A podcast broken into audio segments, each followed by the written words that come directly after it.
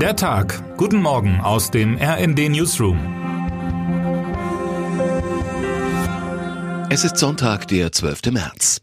Drei Tage ist es nun her, dass der 35-jährige Philipp F. in Hamburg mit einer Waffe und mehr als 400 Schuss Munition in das Gebäude der Zeugen Jehovas eindrang, wild auf die Gottesdienstbesucherinnen und Besucher schoss und acht Menschen, einschließlich sich selbst, tötete. Acht weitere Personen wurden bei dem Amoklauf verletzt, vier von ihnen schwer. Jetzt werden Rufe nach Konsequenzen laut und die Frage steht im Raum, ob die Tat hätte verhindert werden können. Genau dies glaubt Sebastian Fiedler, früherer Vorsitzender des Bundes deutscher Kriminalbeamter. Er wirft der Polizei vor, sie habe mögliche Hinweise auf den Amoklauf von Philipp F. nicht ausreichend geprüft.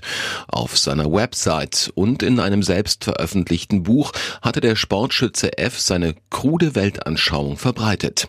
Wenn nicht nur die Überprüfung vor Ort stattgefunden hätte, sondern man auch diese öffentlich zugänglichen Informationen zu Rate gezogen hätte, dann hätte das Gesetz eine ausreichende Handlungsgrundlage geboten, um ein psychologisches Gutachten einzufordern, sagte Fiedler. Der SPD-Politiker sprach sich dafür aus, dass Sportschützen Waffen und Munition nicht zu Hause, sondern im Sportverein aufbewahren müssen. In die Debatte um schärfere Vorgaben für Waffenbesitzerinnen und Besitzer hat sich auch die Gewerkschaft der Polizei Polizei GDP eingeschaltet. Sie drang auf eine sofortige Verschärfung des Waffenrechts aufgrund der sich gefühlt mehrenden Vorfälle, wie Markus Decker und Christina Dunz berichten. Die Gesundheitsämter sollten ebenfalls stärker in die Prüfung involviert werden, forderte die GDP. Philipp F. war nur wenige Wochen vor dem Amoklauf von Polizisten kontrolliert worden, nachdem es ein anonymes Hinweisschreiben gegeben hatte. Axel Petermann, zertifizierter Profiler und Kriminalist, sagte im RND-Interview meiner Kollegin Vivian Valentina, es sei durchaus möglich, dass sich Menschen bei einer polizeilichen Überprüfung anders geben und psychische Erkrankungen nicht erkennbar sind. Meist hätten solche Täter ihr Feindbild über eine lange Zeit aufgebaut und seien auf ihre potenziellen Opfer fixiert. Dass Philipp F. auffällig viele Magazine mit Patronen in seinem Waffenschrank lagerte, hätten die Polizisten bei der Prüfung hinterfragen sollen, meint der Experte.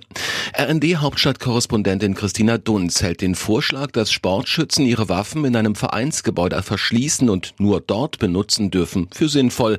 Es ist ja schließlich nur ihr Sport, schreibt sie, und auch Segelboote und Pferde seien nicht im Haus und Hunderttausende frönten trotzdem diesen Sportarten.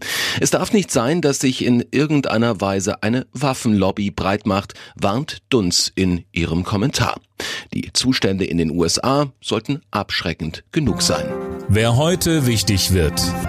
In der Nacht zum Montag werden die Oscars verliehen. Zu den großen Favoriten gehört auch die deutsche Produktion. Im Westen nichts Neues. Und damit wünschen wir Ihnen einen guten Start in den Tag. Text Sven Christian Schulz. Am Mikrofon Daniel Bornberg. Mit rnd.de, der Webseite des Redaktionsnetzwerks Deutschland, halten wir Sie durchgehend auf dem neuesten Stand. Alle Artikel aus diesem Newsletter finden Sie immer auf rnd.de slash der Tag.